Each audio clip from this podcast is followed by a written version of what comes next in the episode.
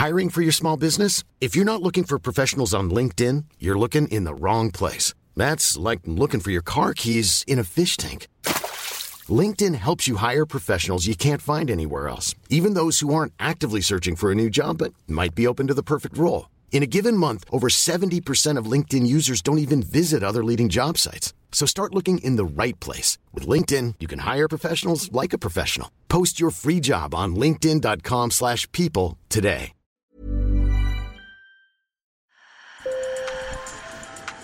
Bonjour. Hello. Hola. Marhaba Sur le fil, Le podcast d'actu de l'AFP. des nouvelles choisies pour vous sur notre fil info. C'est en parcourant le fil des dépêches et des vidéos de l'AFP qu'un titre m'a interpellé. Désert alimentaire en Floride. Comment est-ce possible aux États-Unis? J'ai découvert qu'il existe des zones rurales et des villes où il est impossible de manger des fruits ou légumes frais parce qu'il n'y a pas de supermarché à proximité. C'est ce qu'on appelle les déserts alimentaires. Un phénomène d'autant plus aigu ces derniers mois que le prix de l'essence et des denrées alimentaires a beaucoup augmenté aux États-Unis, comme partout ailleurs. Trois de nos reporters sur place, Léa Doplé, Gianrigo Marletta et Agnès Boone, ont sillonné le sud pour explorer ces déserts alimentaires. Ils ont découvert que pour remédier à cette situation, des habitants ont créé des jardins associatifs, des magasins alternatifs qui prennent le relais et proposent aux plus pauvres des Américains des produits alimentaires frais, quasiment gratuitement. Sur le fil. Elle a beau chercher, Pamela Denard, habitante de Jacksonville en Floride, ne trouve pas. Près de chez elle, il n'y a pas un seul supermarché. This community has a food desert. Ce quartier est un désert alimentaire. Il n'y a qu'une seule épicerie dans les environs et sinon il y a des magasins de proximité qui vendent généralement des aliments transformés. Il y a bien des fast-foods, des stations-service, des petites épiceries, mais sur les étagères, bonbons, chips, sodas, cookies, rien que des produits industriels. Les produits frais sont quasi impossibles à trouver. Autrefois prospère, cette banlieue de Jacksonville s'est progressivement appauvrie et les supermarchés ont tiré le rideau.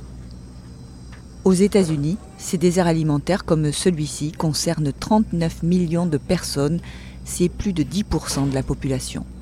Dans ce quartier de Jacksonville, les transports en commun sont quasi inexistants et les habitants n'ont pas les moyens d'avoir une voiture. Les plus pauvres, majoritairement des Afro-Américains, sont obligés de se contenter de ces commerces. Mais certains ont trouvé la parade. Protégée par sa combinaison d'apicultrice, Nika Hardisson-Carr s'apprête à récolter du miel. Elle s'occupe de ruches dans le jardin collectif de Jacksonville, les White Harvest Farms. Les gens n'ont pas accès à des magasins d'alimentation. L'épicerie, qui faisait vraiment partie du quartier, n'est plus là. Et donc, les gens ont perdu l'accès à une nourriture saine.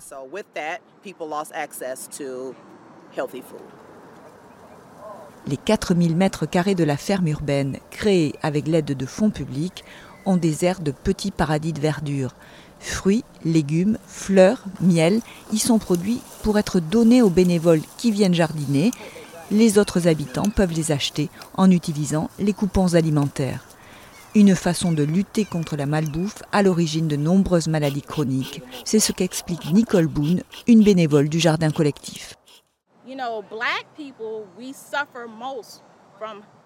Les personnes noires sont celles qui souffrent le plus d'hypertension, de diabète, de maladies cardiaques. Tout ça est lié à ce qu'on ingère.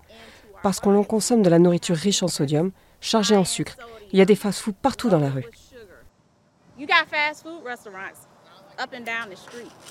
À quelques mètres des ruches, Sarah Salvatore s'active. Sous le soleil d'automne, elle plante des fleurs qui attirent des insectes, chargés d'éliminer les parasites des légumes. Selon elle, il ne serait pas si difficile de lutter contre la malbouffe.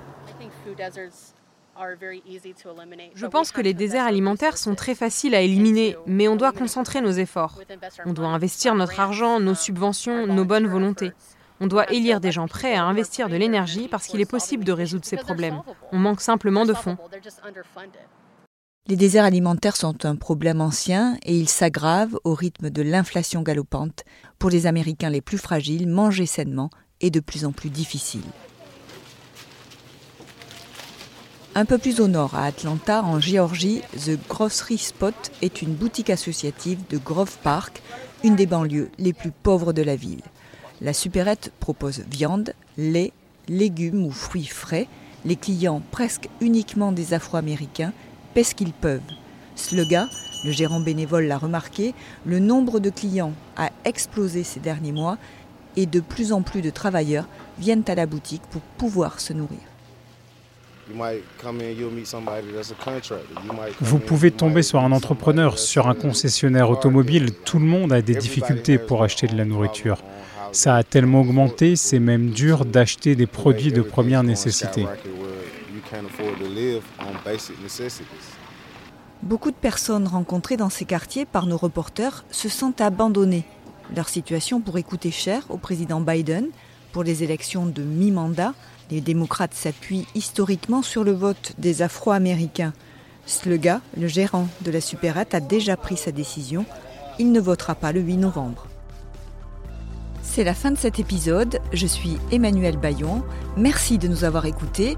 Vous pouvez nous écrire à podcast.afp.com ou sur Instagram. N'hésitez pas à vous abonner pour découvrir d'autres récits. À bientôt.